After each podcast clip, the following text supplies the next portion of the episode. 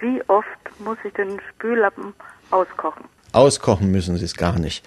Entscheidend ist, dass der Spüllappen A sauber ist und dass man ihn regelmäßig, ich persönlich würde Ihnen empfehlen, täglich in die Wäsche tut und dann bei 60 Grad. Sie brauchen nicht bei 95 Grad zu waschen. Dadurch haben Sie keinen höheren Effekt, was die Bakterienreduktion angeht. 60 Grad Vollwaschmittel. Vollwaschmittel betone ich deswegen immer wieder, weil das Vollwaschmittel im Gegensatz zum Feinwaschmittel auch Aufheller enthält.